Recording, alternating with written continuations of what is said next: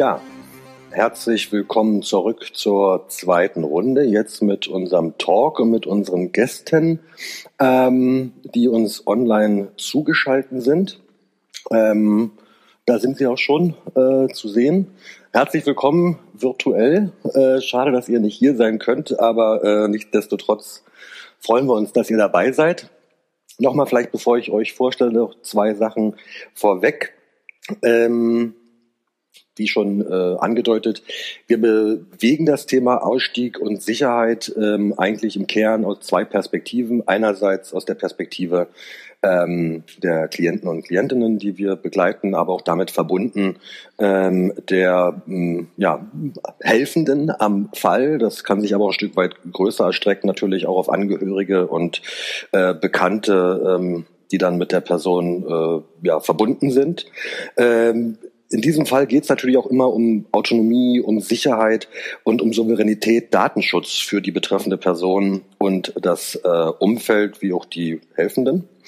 Und dann die zweite Perspektive, die natürlich ebenso wichtig, insbesondere bei dem Thema Extremismus ist, ist die Perspektive öffentliche Ordnung und öffentliche Sicherheit. Ähm, da, wie schon erwähnt, wir bewegen uns hier im Bereich Extremismus, also politische Kriminalität, religiös motivierte Kriminalität, ähm, die natürlich immer eine Zielrichtung hat. Die ist ja jetzt nicht substanzlos, die ist nicht, äh, also die ist zielgerichtet. Ähm, bis hin zum Terrorismus. Von daher muss man natürlich diese beiden Perspektiven ähm, betrachten und äh, oftmals hat man natürlich auch da unterschiedliche Interessen, Abwägungen ähm, und auch gegenläufige Interessen ähm, dann in konkreten Fällen. Auch das werden wir nochmal diskutieren.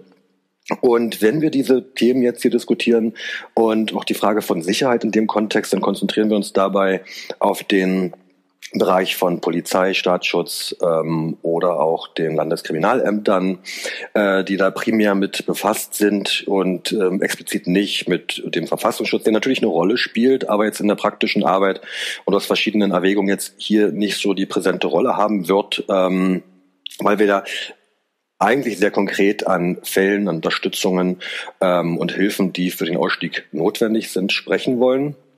Und damit sitzen wir auch jetzt hier und diskutieren nicht über so einen allgemeinen Fachaustausch äh, mit unterschiedlichen Akteuren zum Thema Extremismus, Rechtsextremismus oder religiös motivierter Extremismus, sondern wir reden hier sehr konkret von Fallhilfen. Also geht es da um die objektiven Erfordernisse und die damit ähm, verbundenen Probleme, Probleme und, und Sicherheitsbedürfnisse. Und dafür haben wir hier im Studio Herrn Wagner, Herrn Martin van der Donk ähm, vom Radicalization Awareness Network und ähm, uns zugeschalten den ähm, Tobias Lehmeier von der Bundesarbeitsgemeinschaft Ausstieg zum Einstieg, ähm, kurz der Dachverband, ähm, ähm, der für die äh, verschiedenen Projekte im Bereich der Ausstiegsarbeit quasi eine, äh, ja, einen Dachverband, eine Regenschirmfunktion hat und aus dieser Regenschirmfunktion uns dann auch ein Stück weit heute berichten kann, ähm, wie unterschiedliche Projekte in dem Zusammenhang mit dem Thema umgehen.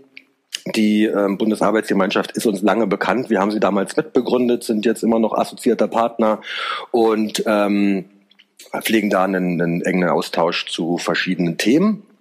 Und wir haben den Felix Bennigenstein, ein ähm, Kollege, der über seine eigenen biografischen Erfahrungen ähm, heute sprechen kann. Er ist aus der rechtsextremen Szene ausgestiegen und kann da eigentlich ein Stück weit ähm, aus erster Hand ähm, über mögliche Probleme, ähm, aber auch ähm, gelungene Aspekte im Bereich Sicherheit äh, ja davon berichten und vielleicht auch noch mal ein Stück weit äh, darüber berichten, was das eigentlich mit einem selber macht, wenn man in so einer Situation ist, ähm, mit dieser Unsicherheit.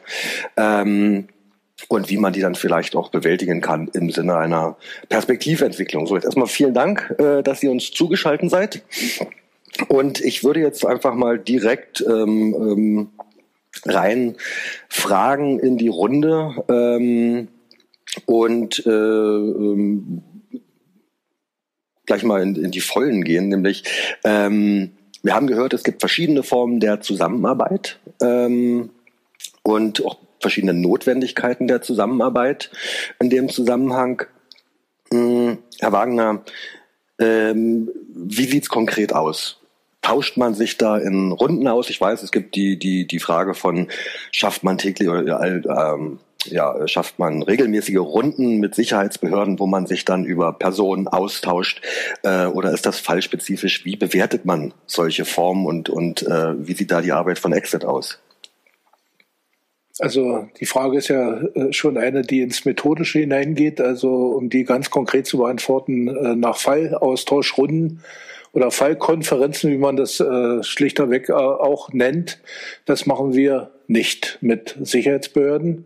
Äh, wir müssen ja auch wissen, dass die Sicherheitsbehörden nach unterschiedlichen Prinzipien arbeiten. Also wenn wir äh, Gespräche führen mit der Polizei, müssen wir uns stets äh, gewahr sein, dass die Polizei nach dem äh, Legalitätsprinzip Prinzip arbeitet. Das, was bedeutet das Legalitätsprinzip? Alles, was wir oder auch eine, aussteigende Person der Polizei sagen, also jeder Satz, äh, in dem äh, beispielsweise ähm, ein, ein Hinweis darauf oder auch eine Darstellung eigener oder der Kriminalität anderer äh, erfolgt, muss dann durch die Polizei konkret verfolgt werden. Das heißt also, äh, das gesprochene Wort hat Konsequenzen. Insofern äh, hat äh, sozusagen, äh, wenn Polizeibeamte in irgendeiner Runde sind, eine Fallkonferenz beispielsweise, eine integrierte Fallkonferenz, und da sitzt Polizeibeamter oder eine Polizeibeamte mit da drin, äh, kann man nicht frei reden. Das ist schon die Folge, weil da möglicherweise eine Strafverfolgung daraus entspringt von äh, der aussteigenden Person, beziehungsweise äh, auch äh, Personen, die auch Straftaten gemacht haben, aber vielleicht nicht so dicht dran waren an, äh, an der Person. Also das ist eine ganz schwierige Angelegenheit. Äh, also wir, wir machen das als Exit so nicht. Ähm, andere Träger machen das, ich mache das nicht, äh, wir als Organisation auch nicht. Wenn, dann wird individuell mit einer äh, fachspezifisch geeigneten äh, Person innerhalb des Polizeiapparates gesprochen, die dafür die notwendige Autorität hat. Das heißt, äh, in der richtigen Struktur angesiedelt ist, die dafür zuständig ist und die auch eine Vermittlungsmacht innerhalb der Behörde hat. Sonst bringt die Sache gar nichts. Also man kann nicht einfach aufs Revier rennen, äh, um das mal etwas salopp auszudrücken, und sagen, Herr, weiß ich nicht, oder Frau so und so, jetzt hier ist doch der Aussteiger hier, der steht jetzt hier neben mir äh, und jetzt, äh, der ist gefährdet und äh, jetzt kümmern Sie sich mal. Also das geht nicht. Also wie im schlechten Film äh, äh, kann man, also das geht gar nicht. Also das muss man alles gründlich vorbereiten. Es muss, wie gesagt, die geeignete Person sein, die, geeignete Dienststellung, die geeignete fachliche Struktur äh, es, es, muss auch schon innerhalb des Polizeiapparates äh, in äh, informationeller Vorlauf vorhanden sein zum Sachverhalt. Das muss man schon avisieren, dass man dann mit einem speziellen Schutzsachverhalt kommt. Also das ist eine, recht komplizierte, auch in der Vorbereitung äh, komplizierte Angelegenheit, eine sehr komplexe Angelegenheit. Äh, und das muss auch passen. Sonst äh, geht da gar nichts. Also insofern, äh, was den Verfassungsschutz zum Beispiel betrifft, der, als Nachrichtendienst, das betrifft auch den äh, militärischen Abschirmdienst, die arbeiten äh, nach dem Opportunitätsprinzip. Äh, da kann man ein bisschen mehr erzählen, äh, wenn man denn gefragt ist. Also man muss sich auch überlegen, ob man als Ausstiegshilfsorganisation äh, eine Informantenfunktion für den Nachrichtendienst übernimmt. Das machen in Deutschland Träger, wie Exit Deutschland macht das nicht. Das heißt also, äh, wir, wenn äh, mit Verfassungsschutzleuten, also mit Nachrichtendienstleuten gesprochen wird, dann geht es um allgemeine, zum Beispiel bei Tagungen hat man die Gelegenheit, äh, in Konferenzen jeder Art, in wissenschaftlichen Diskursen, da sind immer auch Nachrichtendienstler mit dabei. Manche kennt man, manche eben nicht. Ich kenne eine ganze Menge. Äh, mit denen wird allerdings dann nicht fallkonkret äh, diskutiert, obwohl sie dem Opportunitäts, also das heißt nicht alles sagen müssen nach außen oder irgendwie reagieren müssen als Staat äh, folgen, äh, macht man das trotzdem nicht. Wir haben damals, als Exit gegründet wurde, extra dazu eine Vereinbarung getroffen äh, mit dem Amt, damaligen Amtsleiter des Bundesamtes für Verfassungsschutz, dass wir uns gegenseitig fallkonkrete Nachrichten nicht vermitteln. Also wir nicht dem Bundesamt und äh, das Bundesamt auch uns nicht. Hm. Also man kann zwar mal, sage ich jetzt mal, winken, und sagen, ja, wir haben verstanden, aber dann auch weiter nicht. Hm. Ne? Also das, äh, jedes, jede Struktur handelt für sich, obwohl im Ziel gleich. Hm.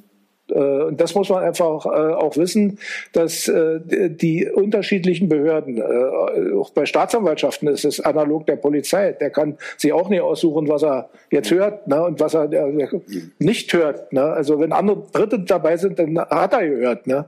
Also das ist schon ein bisschen komplexer. Also da muss man sich genau auswählen.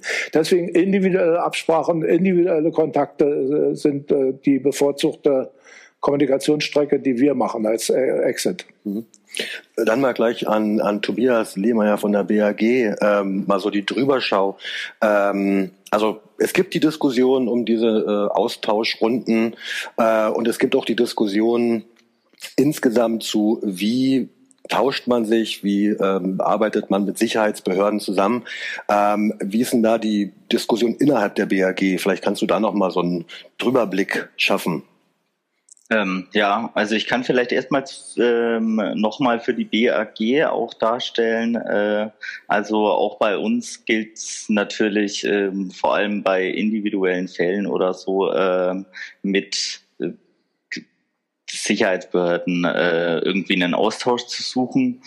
Ähm, also wir setzen uns auch nicht in Austauschrunden zu Fällen ähm, rein, äh, um da konkrete äh, Informationen aus den Gesprächen ähm, mit den AussteigerInnen weiterzugeben. Äh, das ist einfach nicht das äh, nicht der Ansatz, den äh, Ausstiegsarbeit verfolgen sollte. Äh, das ist ja aus verschiedenen Gründen schon problematisch. Also es geht hier auch um datenschutzrechtliche Bedenken natürlich und äh, es geht in Austauschprozessen, äh, ja, äh, in Ausstiegsprozessen ja auch immer darum, wie ist äh, eigentlich der Klientinnenwunsch. Ähm, also wir arbeiten ja Klientinnen orientiert äh, und dementsprechend müssen wir natürlich auch gucken, wie da eigentlich der Wunsch äh, besteht mit äh, Sicherheitsbehörden oder so äh, in den Austausch zu treten. Also es kann natürlich passieren, äh, wenn es zum Beispiel um konkrete Gefährdungslagen geht. Das wurde ja heute auch schon verschiedentlich dargestellt.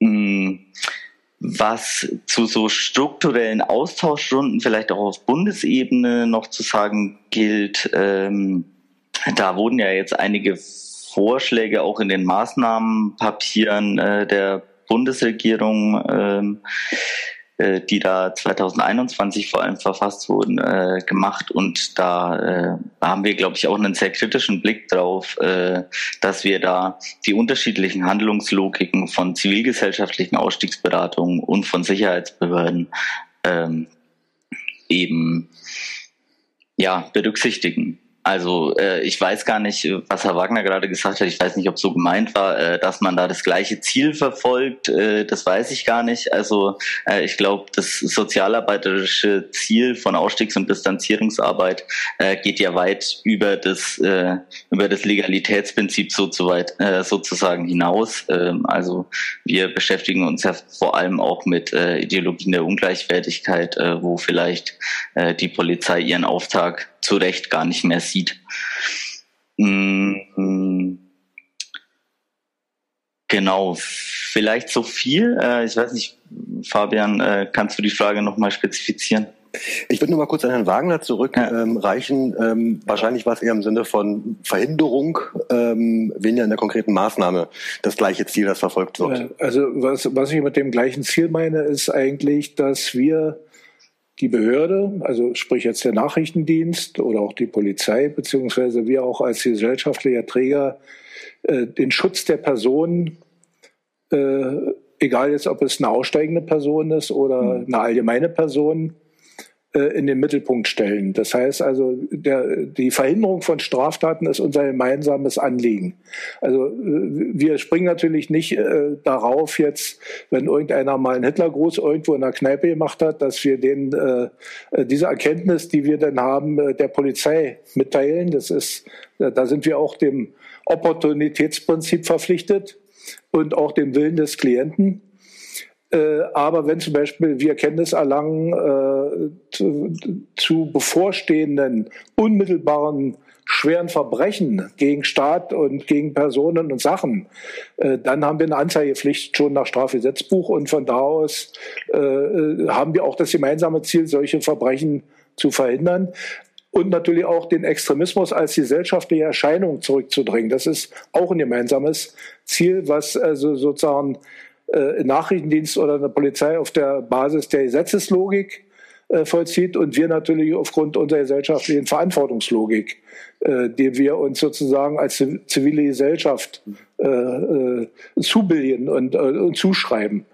Äh, insofern sehe ich jetzt keinen Widerspruch zu dem, äh, was jetzt äh, bezogen auf den polizeilichen Auftrag und den sozialarbeiterischen Auftrag äh, betrifft, dass da eine Differenz besteht, ist völlig klar. Also ich meinte das jetzt vor dem Hintergrund der Abwehr von, von Gefahren, der Abwehr von Angriffen, äh, da haben wir dann äh, durchaus mit den äh, Sicherheits- und Schutzbehörden eine gemeinsame Logik und ein gemeinsames Ziel.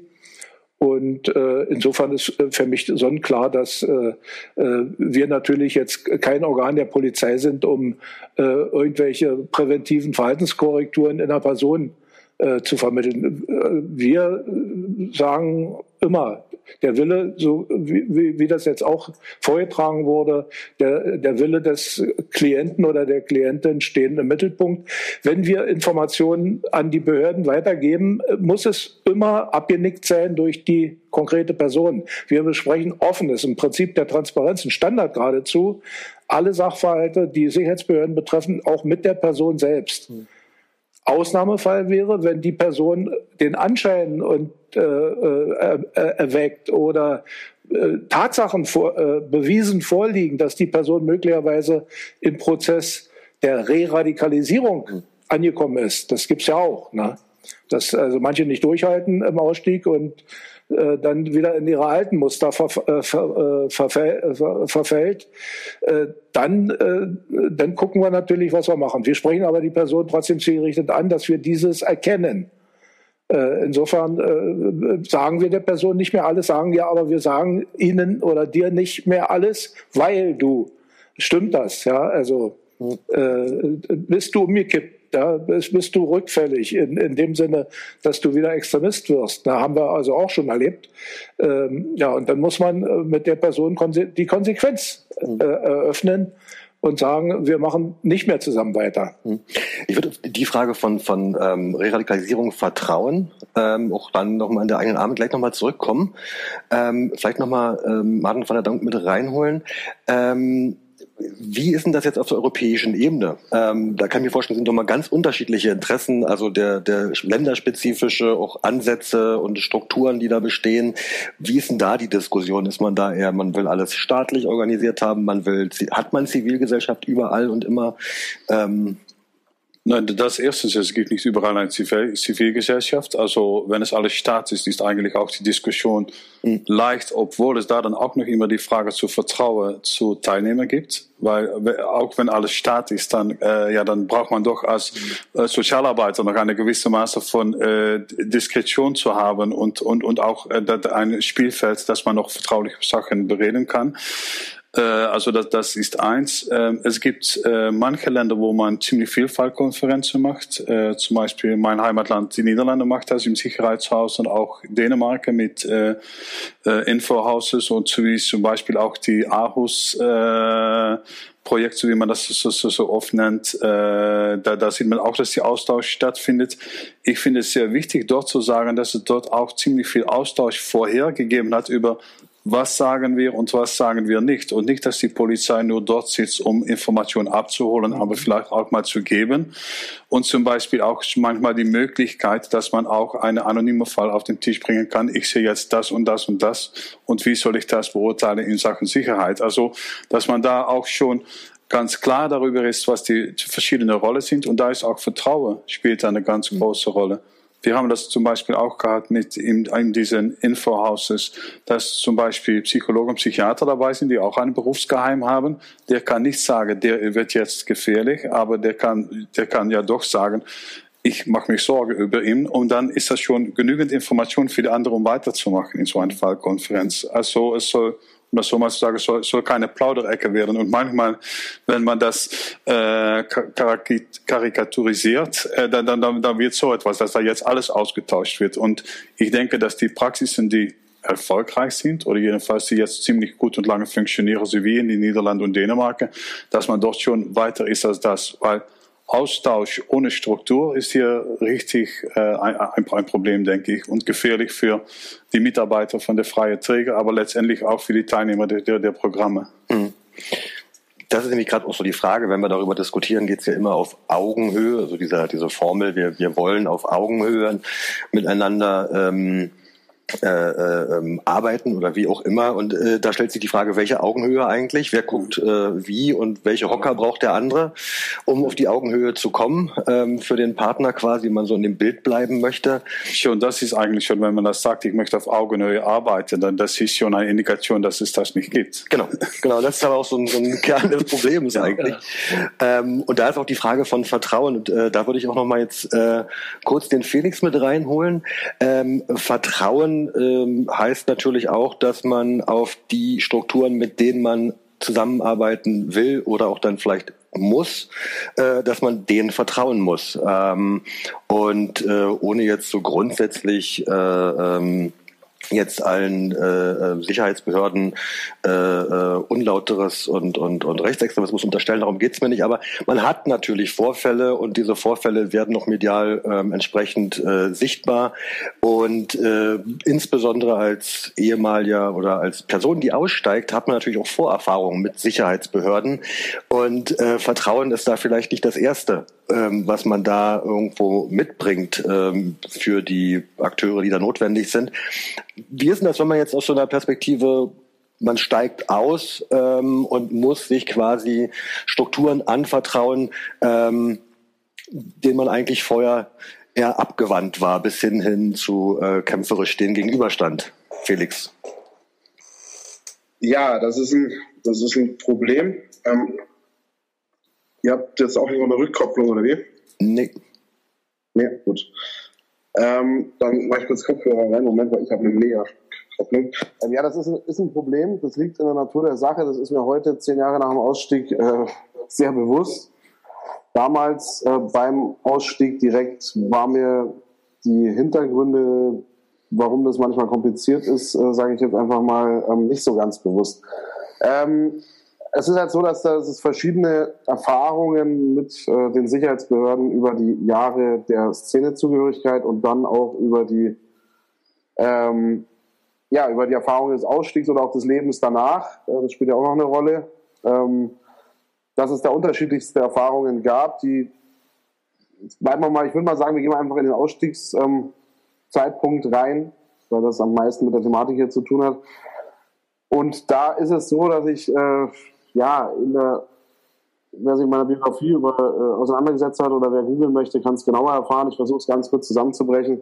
Ähm, ich war in der JVA und habe gleichzeitig eine Aussage gemacht gegen einen ähm, anderen Neonazi in einer halb privat, halb politischen Auseinandersetzung. Ähm, und da war es so, dass der Staatsschutz natürlich sehr gerne wollte und auch die Staatsanwaltschaft München, die Zuständigen, da beginnt nämlich schon das Problem, man kennt sich schon ein paar Jahre, äh, man, man kann sich da gar nicht auf Augenhöhe begegnen, beidseitig nicht. Und dass es denen natürlich sehr recht war, dass ich ähm, aussage, und da wurden mir sehr viele Versprechen gemacht, ähm, dass sie mich bei allen möglichen Sicherheitsbedenkungen äh, bedenken, da werden sie immer auf mich schauen und so weiter. Ähm, aber ich habe das halt nie geglaubt.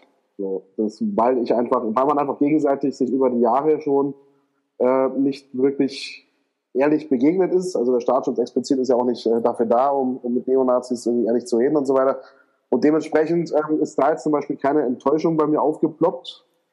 Wäre aber, wenn ich das geglaubt hätte, weil ich war dann in der JVA, musste mich selbstständig äh, dort ähm, engagieren Richtung Ausstieg ähm, und äh, in erster Linie vor allem nicht als Aussteiger gleichzeitig im Knast auffallen. So, das war alles ein ziemlicher Spagat. Aber da ich denen vorher nicht geglaubt habe, so traurig das jetzt klingen mag, ähm, war ich nicht dadurch enttäuscht, dass ich gar keine Möglichkeit hätte, mich irgendwo zu melden. Also da wurde mir nicht mal eine Kontaktmöglichkeit gegeben.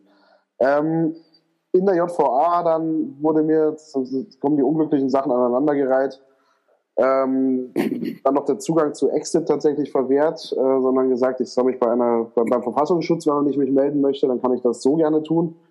Ähm, über die Anstalt, aber alles andere, was an privaten Organisationen wurde eben so gesagt auch äh, so läuft, das muss ich einfach per Brief machen.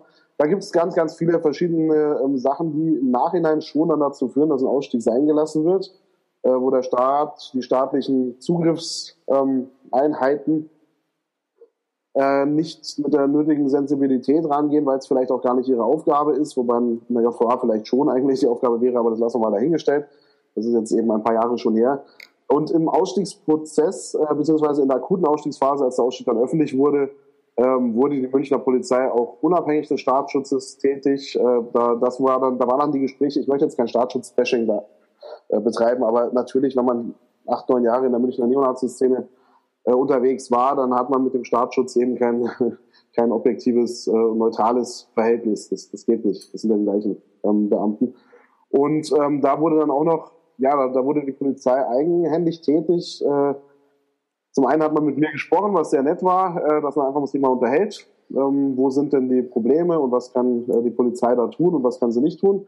Äh, parallel dazu wurde aber ohne mein Wissen eine riesengroße Gefährderansprachenwelle in München losgetreten, äh, von der ich nichts wusste, was bedeutet, dass selbst Neonazis, mit denen ich kaum was zu tun hatte, wo ich jetzt selbst nicht daran gedacht hätte, dass die persönlich jetzt ein Interesse daran haben, mir irgendwas zu tun, äh, bei denen wurde geklingelt, teilweise auch beim Arbeitgeber aufgelaufen und gesagt, hier, der Benneckenstein steigt aus, wissen wir, und wenn ihr dem was tut, wir haben dich auf dem Auge, wir schauen euch ganz genau an.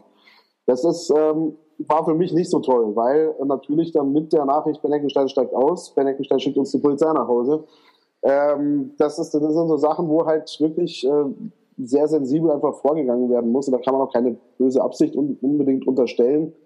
Ähm, ja, einfach so einen, einen Übereinsatz quasi, eine Übermotivation, die dann aber genau zum Gegenteil führt. Und solche Sachen ähm, ziehen sich dann, ziehen sich dann durch die, durch die Jahre des Ausstiegs, des akuten Ausstiegs. Und da sind äh, alle möglichen Vermittler, die das dann auch einschätzen können, was, wer, wer hat da welche Interessen bei so einer Runde, falls es dann Runden gibt. Und diese Runden muss es ja ab und zu mal geben, weil ähm, nicht jede Bedrohung bei mir war auch auf der, äh, ja, auf der verbalen Ebene, sage ich mal, sondern es gab dann auch Vorfälle, die wir hier im Detail nicht ansprechen, die aber die meisten in der Runde auch kennen.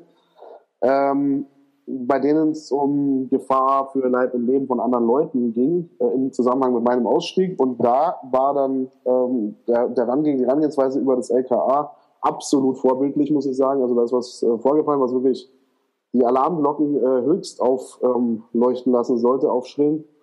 Und äh, da war wirklich höchst professionelles äh, Verhalten von, von, vom LKA bis zum einfachsten Beamten, der damit, äh, ohne das abwerten zu wollen, aber ja, bis, bis zu irgendwelchen Telefonen und, und Schreibkontakten bei der Polizei äh, war absolut höchst professionelles und sehr sensibles Vorgehen. Also das ist wirklich sehr, sehr stark davon abhängig, welche Struktur der bei der Polizei sich dort meldet und auch welches Bild man voneinander hat. Da das äh, man beim Münchner Staatsschutz, und damit möchte ich dann abschließen, in meinem Fall jetzt kein gutes Bild von mir hatte, nach acht, neun Jahren Szene, Szenezugehörigkeit, einigen Aufeinandertreffen, die es eben auch gab, ähm, jeder Art, das äh, ist natürlich auch irgendwie nachvollziehbar, dass die mich nicht als die vertrauensvollste äh, Person eingestuft haben, die sie so äh, in ihrem dienstlichen Leben jemals kennengelernt haben. Und damit möchte ich dann zurückgehen.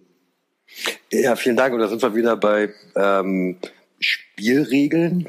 Ähm, wer hat eigentlich die, die, den, den, den koordinierenden Kopf, ähm, um solche ähm, sagen wir, Maßnahmen, kommunikative Maßnahmen zu, zu steuern, zu koordinieren, mit welcher Maßgabe welche Information wird äh, äh, quasi vermittelt und dann die Frage von Vertrauen.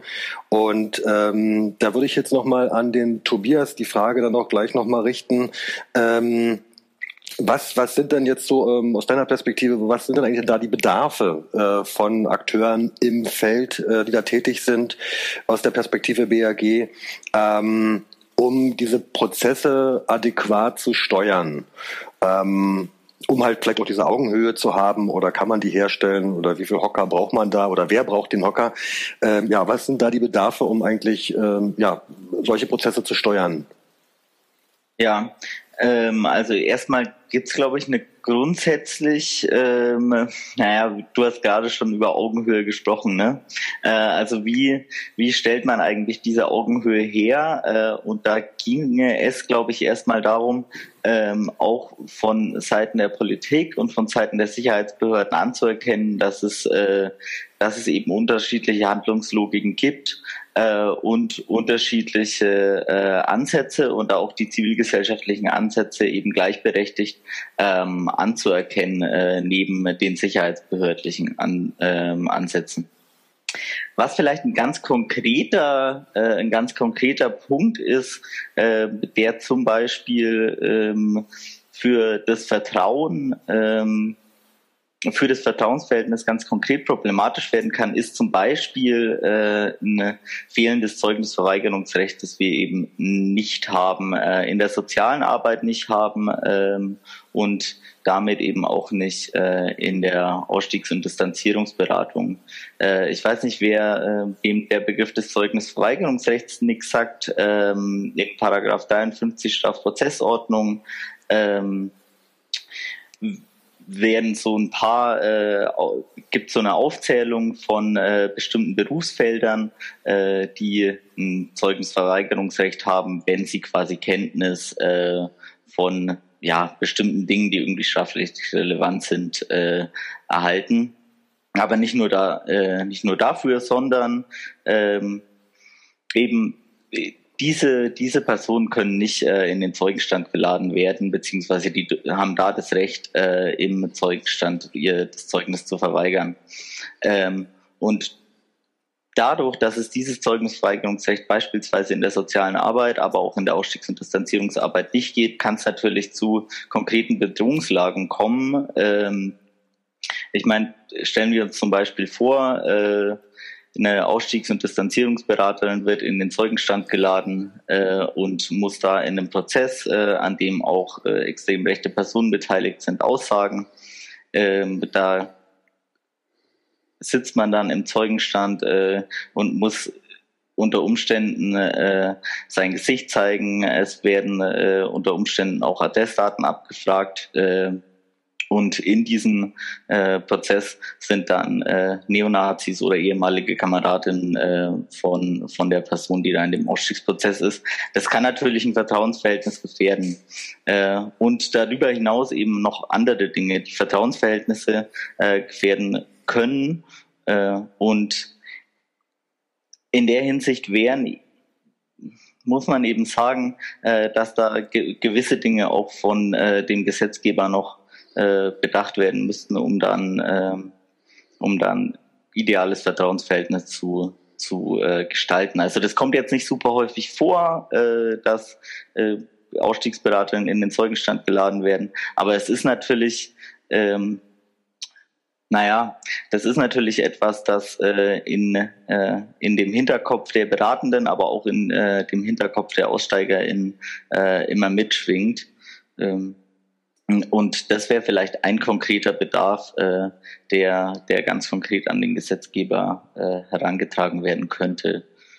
Ähm, genau, ansonsten das, was ich äh, gerade eben auch schon gesagt habe, äh, dass eine Zusammenarbeit mit Sicherheitsbehörden ähm, eben vor allem davon äh, leben muss, dass es ein gegenseitiges Vertrauensverhältnis gibt, äh, dass es keine ähm, keine Anspracheversuche geben kann von Staatsschutz, von Verfassungsschutz, um hier Informationsgewinnung zu betreiben, weil dafür sind wir als Ausstiegsberater in äh, einfach nicht da. Wir sind dafür da, um Ausstiegsprozesse professionell zu begleiten, ähm, um Ausstiegsprozesse äh, bestmöglich abzuschließen und dafür ist eben Vertrauensverhältnis zu den AussteigerInnen, zu den Aussteigenden äh, ja besonders zentral.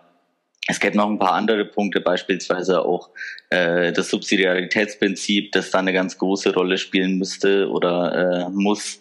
Äh, also dass zunächst mal zivilgesellschaftliche ähm, zivilgesellschaftliche Projekte, sozialarbeiterische Aufgaben übernehmen äh, und nicht äh, Sicherheitsbehörden zum Beispiel.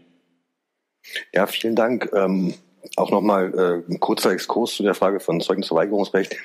Ähm, das fängt ja schon viel kleinteiliger an. Also was ist eigentlich, wenn ein ähm, Klient, eine Klientin Wissen um eine potenzielle Straftat hat, die bevorsteht, nicht von ihr, sondern von anderen?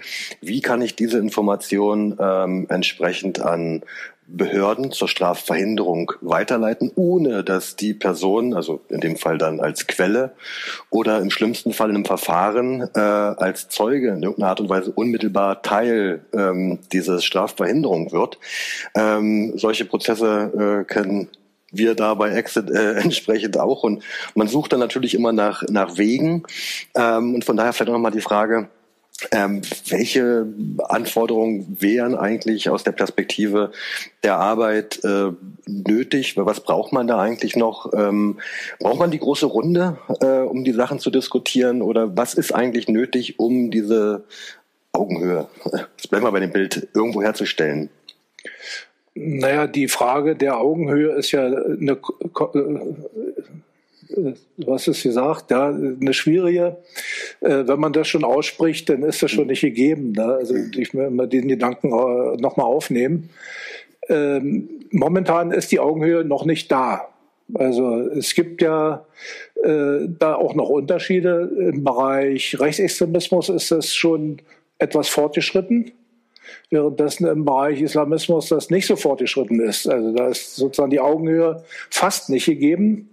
Insofern äh, die staatlichen Behörden äh, im Zusammenhang mit Deradikalisierungsprozessen und Ausstiegsvorgängen äh, die Regietreiber sind. Das heißt also, äh, die äh, zivilgesellschaftlichen Einrichtungen oder auch sozialen äh, Einrichtungen und, und sonstige Helfende eher äh, sozusagen nach dem Taktstock äh, der, äh, der Behörde äh, tanzt äh, und der, der staatlichen Administration allgemein. Ne? Also das ist äh, sozusagen die Behörde, die Sicherheitsbehörde ist sozusagen der Treiber des Prozesses, äh, der, der Kontrolleur, also der Dirigent mhm. äh, oder Regisseur und die anderen, die folgen alle. Beim Rechtsextremismus ist es eher gemischt. Also da gibt es äh, in den Bundesländern unterschiedlich äh, äh, Ansprüche, äh, als, als Staat hochpräsent zu sein oder weniger präsent zu sein. Wir haben zum Beispiel Bundesländer, wo, wo das sehr ausgeprägt ist, dass man möglichst keine zivile Konkurrenz hat. Äh, das sind sehr wenige, aber es gibt und dann gibt es Bundesländer, die haben gar keinen Ausstiegsansatz innerhalb ihrer staatlichen Struktur.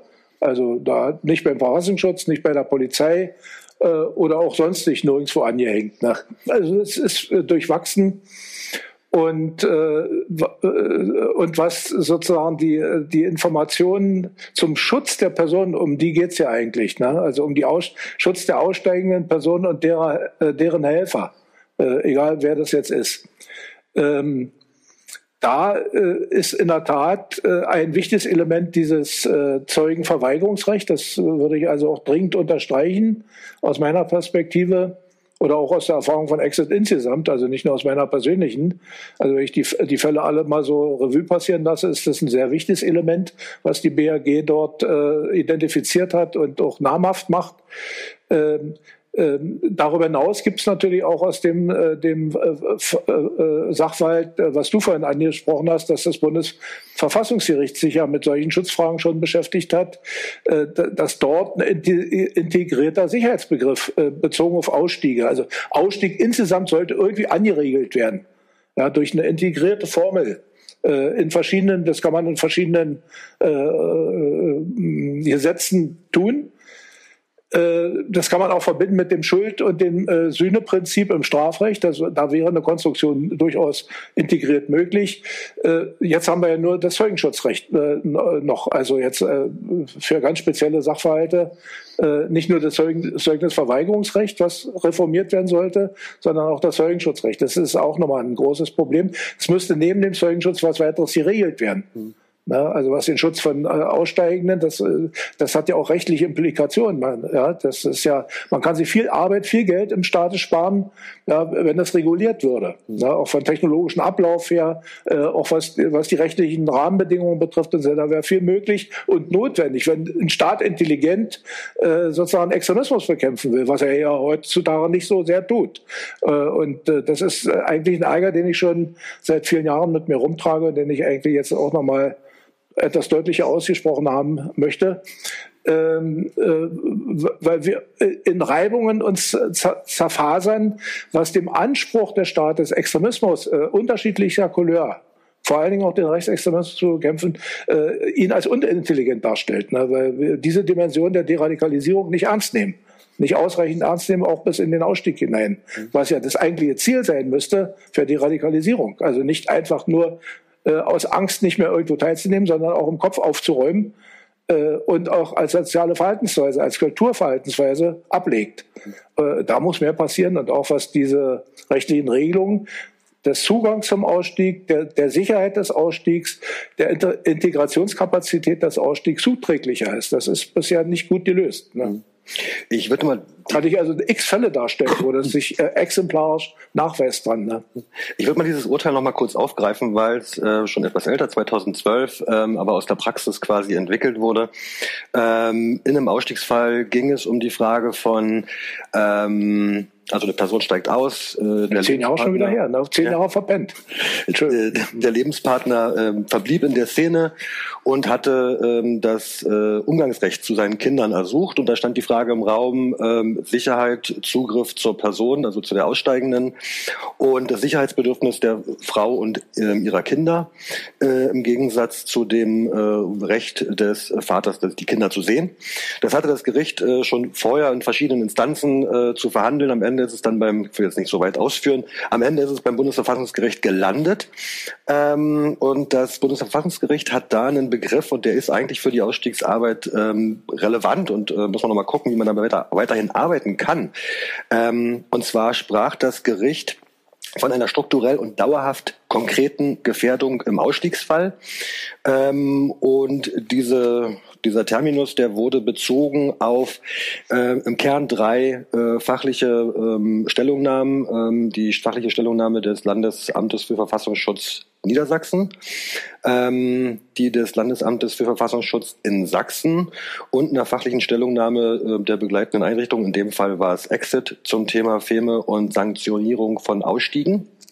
Und im Kern äh, ist man dann halt äh, zu der äh, Schlussfolgerung gekommen, ich mache es jetzt ganz kurz, ähm, dass abhängig von der Szene, ähm, abhängig von der Person und der Rolle in der Szene und dem Ausstieg als solches, ähm, die Wahrscheinlichkeit von Sanktionen hoch oder gering ist.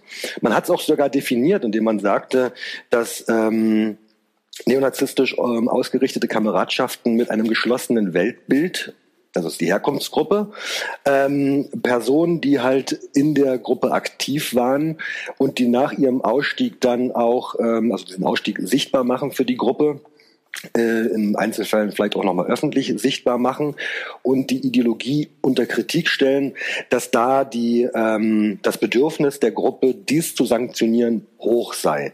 Also man hat eine definierte Gruppe, man hat einen definierten ähm, Kontext. Ja. ja.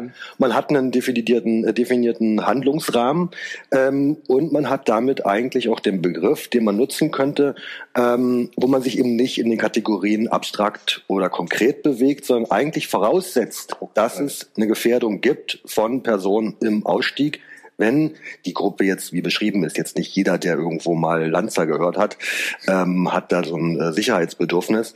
Aber ähm, man hat es schon sehr konkret definiert und ähm, ja, vielleicht wäre es nochmal eine Überlegung mit der BAG, wie man diese Fragen etwas weiter auch nochmal an dem Begriff bewegen kann, ähm, um am Ende ähm, da eigentlich eine, eine, eine Ebene zu haben, wo man schneller ins Handeln kommt mit ja, Im Grunde genommen geht es ja hier äh, bei dieser Definition äh, um eine Kategorie von Beobachtungsobjekten des Verfassungsschutzes, äh, der Verfassungsschutz stuft die Leute ja ein in die verschiedenen Kategorien. Also ob jemand erstmal vorbeobachtet wird, also als Struktur äh, ob man äh, das, äh, diese Organisation oder Gruppe als extremistische listet und definiert, ist ja ein rechtlicher Akt. Das ist ja nicht nur ein Beobachtungs- und Erkenntnisakt, sondern ja auch ein rechtlicher Akt.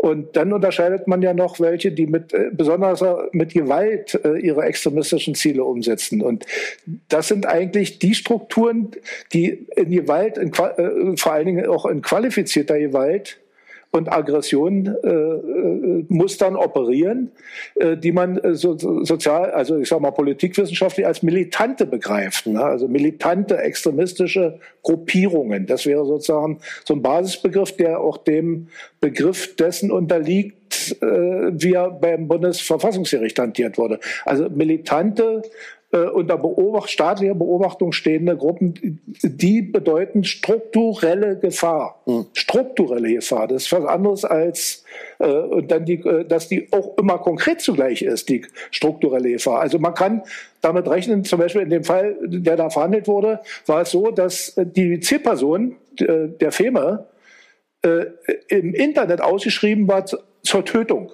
also freiwillig. Ja, das Reichsgericht hat entschieden oder wird entscheiden. Und wenn ihr die Person antrefft, könnt ihr sie töten. Das, das ist veröffentlicht worden. Mhm. Äh, das heißt, ergo, wenn ich äh, als Zielperson durch irgendeine beliebige Ortschaft äh, der Bundesrepublik Deutschland laufe, darf mich jede extremistische, rechtsextreme, konkret Person töten. Mhm. Also das ist, und da steckt ja auch ein Aufforderungscharakter dahinter. Damit ist die Gefahr permanent äh, gegeben, also konkret, mhm. abstrakt. Na, man weiß nicht, woher es kommt, aber sie ist immer da. Hm. Also man kann, als ob da ein Schatten hinter einem läuft, ist durch die Ausschreibung in der Öffentlichkeit als Zielperson zu töten, äh, die Gefahr konkret. Äh, konkret ja. äh, und das hat das Gericht eigentlich damit äh, ausgedrückt. Und wir haben als Exit ja auch des öfteren Innenminister daraufhin angesprochen. Ich habe, wir haben Diskurse angeregt. Wir haben das mit, dem, mit, mit Ministerien diskutiert. Äh, es ist zehn Jahre lang nichts passiert.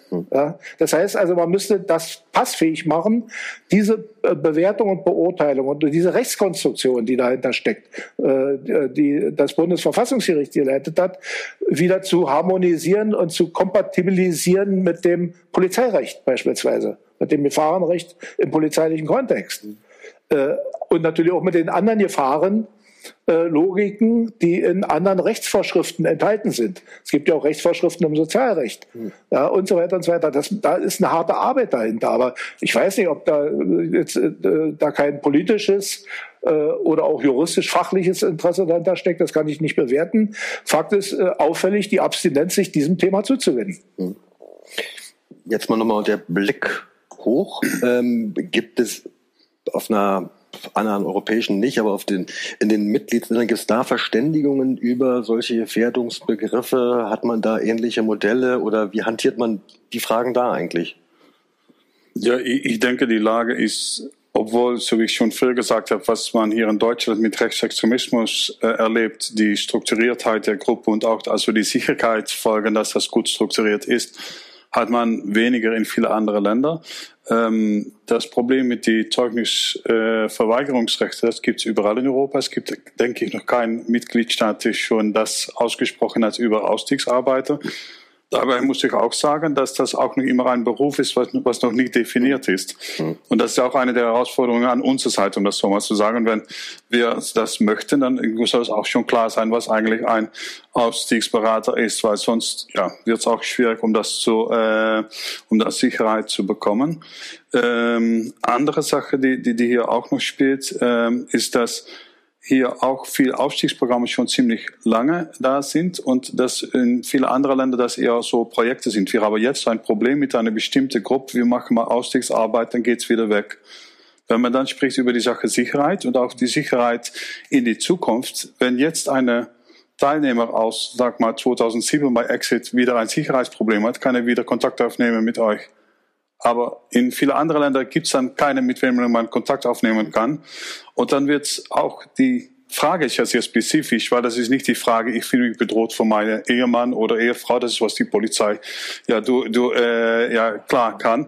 Aber wenn einer sagt, ich werde jetzt wieder bedroht von äh, wegen meiner äh, Involviertheit in die Rechtsszene in die Jahre Null, ja was was soll da eine Polizeibeamte oder eine Sozialarbeiter machen? Und das deswegen ist es jetzt auch und deswegen sage ich das auch. Wir sehen jetzt, dass Radikalisierung etwas von der Agenda geht, weil es jetzt auch andere Herausforderungen gibt. Und jetzt fangen auch schon manche Mitgliedstaaten wieder an, sollen wir jetzt auch wieder die Ausstiegsprogramme und so weiter ein bisschen einstellen.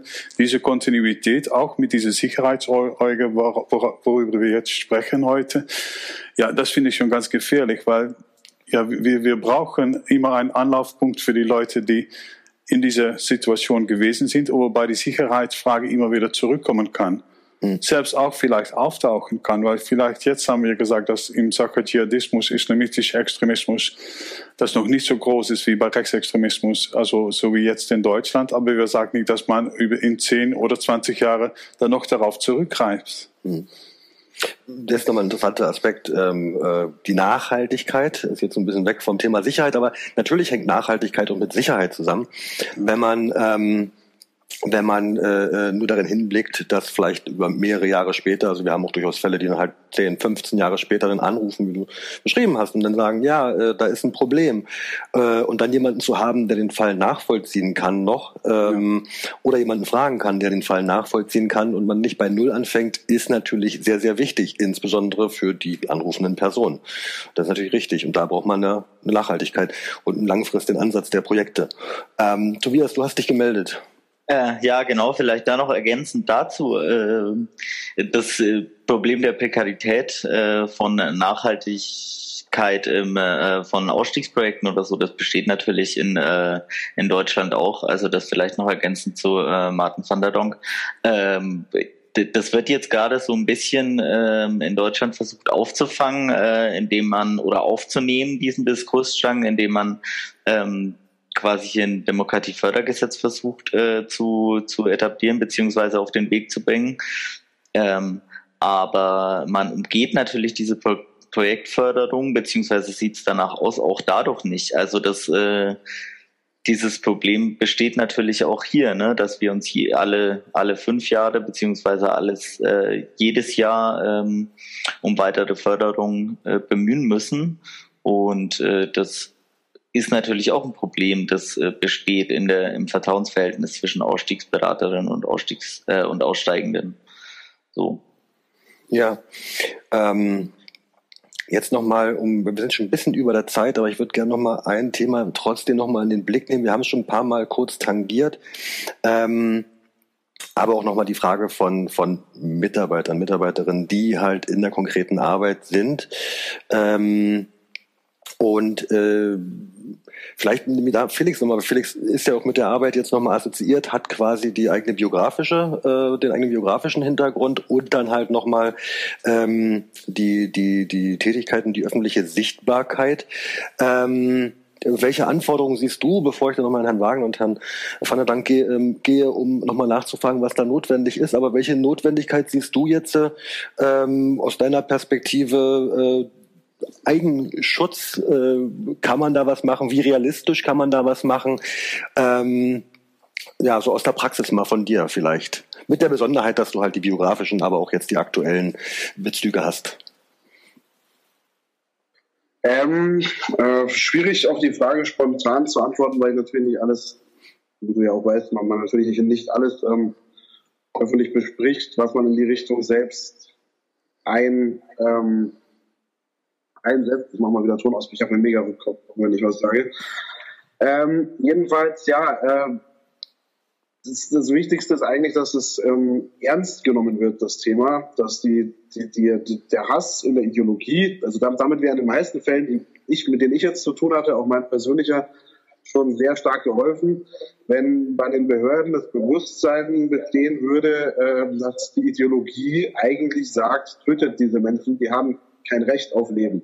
Und wir haben uns, äh, uns verraten, uns verrät man nicht, unsere heilige Idee und so weiter und unsere starke Gruppe. Ähm, dieses Verständnis fehlt bei den bei vielen Behörden, manche haben das individuell, manche Mitarbeiterinnen und Mitarbeiter, die sich einfach für interessieren für die Thematik und dann an den richtigen Stellen sitzen. Aber mir wurde schon ähm, tatsächlich auch von polizeilicher Seite ähm, selber als Ausgestiegener, die Mitarbeiterebene würde ich dann einfach bei euch dabei noch kurz lassen, im Großen und Ganzen ähm, wurde mir zum Beispiel geraten, keine, keine Szenekleidung mehr zu tragen. Ja, also da würde ich einfach nicht auffallen als Nazi da irgendwie. ja, okay, hatte ich nicht vor. Also das ist, äh, das ist ähm, einer der ersten Schritte, die man begeht. Also so nach dem Motto, provoziert die einfach nicht, dann äh, werden die die schon irgendwann vergessen. Und da wäre schon wirklich geholfen, wenn man wirklich dieses potenziell terroristische Potenzial dieser Gruppen einfach in den Behörden mal auf dem Schirm hätte. Dass es gar nicht darum geht, ob der eine jetzt da sonderlich stark aussieht, äh, oder ob die Gruppe jetzt sonst wie erfolgreich im Verfassungsschutzbericht vom Standort, der da kam oder sowas. Und solche Dinge interessieren dann oft aus, aus der polizeilichen Perspektive, ähm, dass da wirklich ein ganz, ganz großes Bewusstsein einfach für ähm, geschaffen wird, ähm, welches, welche Gedanken bei einem Ausstieg äh, hinter, hinter, ja, hinter den Fassaden so passieren. Also damit würde ich auch ähm, mit Blick auf die Zeit dann das abkürzen. Auch nochmal eine spannende Frage der, der Bewertung, die du gerade aufgeworfen hast, ähm, mit, dem, mit dem Satz, äh, ja, inwiefern sind diese Gruppen schon in irgendeiner Art und Weise irgendwo sichtbar verzeichnet, ob ein Verfassungsschutzbericht und damit kann man eine Qualifizierung der Gefährdung ableiten oder nicht. Wir sehen ja wiederum andersrum betrachtet äh, in Fällen wie dem NSU, der einfach ja als solche Gruppe nicht bekannt war und über dessen äh, Gefährdung der öffentlichen Sicherheit und Ordnung müssen wir jetzt im Nachhinein Jahre später, zehn Jahre später nach dem Bekanntwerden nicht diskutieren. Aber daran sieht man, dass natürlich auch die Bewertung und die Sichtbarkeit, äh, ob da immer die Maßstäbe und die Kriterien äh, auch bei polizeilichem Handeln da sind, kann man auch mal die Frage setzen. Aber die Person kannte man als Hardcore-Rechtsextremisten. Ja, ja, ja das ist auf jeden ob die Fall. das U hießen oder nicht, aber ja. immer nur als Beibemerkung. Und die hatten sie auch versucht, auch vermittelnd äh, durch andere äh, an die Behörden zu wenden, äh, um, um aus der Nummer wieder rauszukommen als NSU. Und äh, nichts ist passiert. Also äh, Sensibilität null. Hm. Ja, äh, lieber weitermorden lassen, als sensibel zu, äh, zu, arbeiten an der Stelle. Na gut, aber das ist, was ich vorhin mit Intelligenz des Staates hm. äh, bei der Bekämpfung seiner Extremisten bezeichne. Ne? Also da müsste wirklich ein bisschen was passieren. Hm. Jetzt noch gleich die Frage hinten dran, nochmal an alle dann, ähm, insbesondere Frage Sicher, äh, Sicherheit Mitarbeiter. Ähm, welche Sorge kann man da tragen? Welche Erfahrungen hat man da? Kann man überhaupt wirklich für Sicherheit sorgen da? Naja, das ist wie überall. Das politische Sprüchlein lautet ja, eine absolute Sicherheit gibt es nicht. Das höre ich hier also alle zehn Minuten im Fernsehen. Äh, ja, wenn es, äh, äh, ja, außer, außer bei Corona, da gibt es eine hundertprozentige Sicherheit, wenn man äh, bestimmte Maßnahmen einleitet. Aber egal. Über diese ganzen Gefährdungsfragen, da kann man also unendlich philosophieren. Äh, Fakt ist jedenfalls, ähm, äh, dass auch die Mitarbeitenden äh, die in Ausstiegshilfen tätig sind oder die auch Ausstiegshilfen flankieren. Das sind ja weitere Psychologen, äh, äh, Sozialarbeiterinnen, Sozialarbeiter anderer Träger äh, und so weiter und so fort. Also Ärzte, äh, Krankenschwestern, äh, Mütter, Väter, Brüder, Schwestern, äh, Bekannte, Freunde, äh, und so weiter. Also ich könnte jetzt Pünktchen hinten dran machen. Äh, die unterliegen alle bei bestimmten Personen, die in, also sozusagen die fahren, in bestimmten Gefahrensegmenten sich aufhalten oder von da aus auch gefährdet werden, ähm, äh, befinden sich auch in Gefahr. Das heißt also, für jede einzelne beteiligte Person müsste eine Gefährdungsbilanz erstellt werden na, durch den Regieträger dieses konkreten Ausstiegsfalls. Und äh, wir versuchen das so weit wie möglich ja zu tun. Äh, das heißt also, damit müsste dann sozusagen mit jedem individuellen Fall müssten dann also auch wieder staatliche Behörden bemüht werden ne, die dann diese Logik aufnehmen. Äh, manche sind nicht so stark, dass die Behörde handeln muss. Äh, da kommt es auf Eigenschutz an und auf Eigenverantwortlichkeit, äh, um dann Signale zu setzen, dass sich sozusagen ein Schutzbedarf eskaliert äh, oder erhöht. Äh, das muss also auch zum Programm, äh, zum Schutzprogramm der Person dazugehören. Aber auf jeden Fall sind die Personen, die wahrgenommen werden im Ausstiegsprozess durch genau diese militanten Gruppen, die zu starker Feme neigen, äh, also auch alle abstrakt äh, konkret gefährdet. Also sie sind von der gleichen Struktur her gefährdet wie die Aussteigenden selbst, weil sie als Helfer gelten und Teile des gehassten und missionarisch umzubauenden, zu vernichtenden Systems sind. Hm. Also es sind die, die Staatsbüttel sind damit genauso angesprochen, äh, äh, in Anführungszeichen, wie die Systembüttel, die wir sind. Mhm in deren Augen. Und äh, insofern muss man das also auch politisch, aber auch sicherheitsfachlich äh, äh, ernst nehmen und auch ein Risikomanagement vorhalten. Ne? Das heißt also, da muss auch was passieren an der Stelle. Ähm, weil dann, wenn, wenn, wenn Leute tatsächlich betroffen werden, und äh, wir haben ja Fälle, wo sozusagen das Außenfeld, sage ich mal, um den Aussteigenden herum ja mit betroffen ist. Felix hat das ja selber auch äh, äh, im eigenen, äh, im eigenen, in der eigenen Biografie ja auch. Wir sind alle auch gefährdet worden. Ne? Ich bin zu, zum Abschluss als Person freigegeben, mehrfach, ne? öffentlich. Äh, und äh, mir hat man auch mein, mein, mein Gegenstand Gewalt angetan äh, so, wo man mit Pferd oder ja, mein Rollator noch nicht, aber äh, kann ja noch kommen. Ne? Also insofern äh, mu muss da auch was passieren. Das ist nicht so, so locker wegzutun. Und ich glaube, da sind wir nicht auf dem hinreichenden Schutzniveau, ähm, äh, wo wir hin müssen. Das heißt, das äh, bedeutet ja auch nicht, dass das alles viel Personalaufwand bedeutet äh, und viel Geld kosten muss, sondern hier kommt es vor allen Dingen auf die Analyse des Risikos an äh, und äh, sagen wir mit klugen Maßnahmen viel Holz zu machen. Also mit wenig Maßnahmen viel Holz zu machen. Mhm. Kann man machen, äh, aber darüber muss man sich dann sozusagen im Diskurs verständigen, was das bedeutet. Mhm. Gibt es da Projekte, wo man sagt, oder sagen wir Ansätze, wo man sagen kann, in anderen europäischen Ländern, okay, da wäre eine Lesson learned, weil die da einen, ein Verständnis für die Gefährdung äh, für Mitarbeitende in dem Themenfeld haben, oder ist es ähnlich hantiert, dass es so eher individualisiert ist, wie man dann halt für die Sicherheit der Mitarbeitenden sorgt? Es ist ziemlich individualisiert. Was denke ich schon wichtig ist, ist, dass man sieht ein großes Unterschied, inwiefern Organisationen, die Ausstiegsarbeit machen, wie inwiefern die auf ihre eigenen Kollegen achten. Und das hat damit zu tun, zum Beispiel, wenn die, äh, ich habe, äh, man hat so das einfache Beispiel, es geht eine nach einem Platz und weiß die andere das, aber es hat auch damit zu tun, wenn man ein Verhältnis Vertrauen aufbaut mit, äh, mit Teilnehmern, was sagt man über sich selbst, mhm. aber auch nach, äh, im Laufe der Zeit, äh, sieht man auch immer alles, was auch vielleicht eine Sicherheitsgefahr ist, weil man sich auch ja auf, auf eine emotionale Ebene man einander begegnet. Also das hat auch damit zu tun, dass man also untereinander, unsere Kollegen miteinander darüber sprechen soll, wie ist der Lage der Radikalisierung, aber auch der persönlichen Sicherheit. Mhm.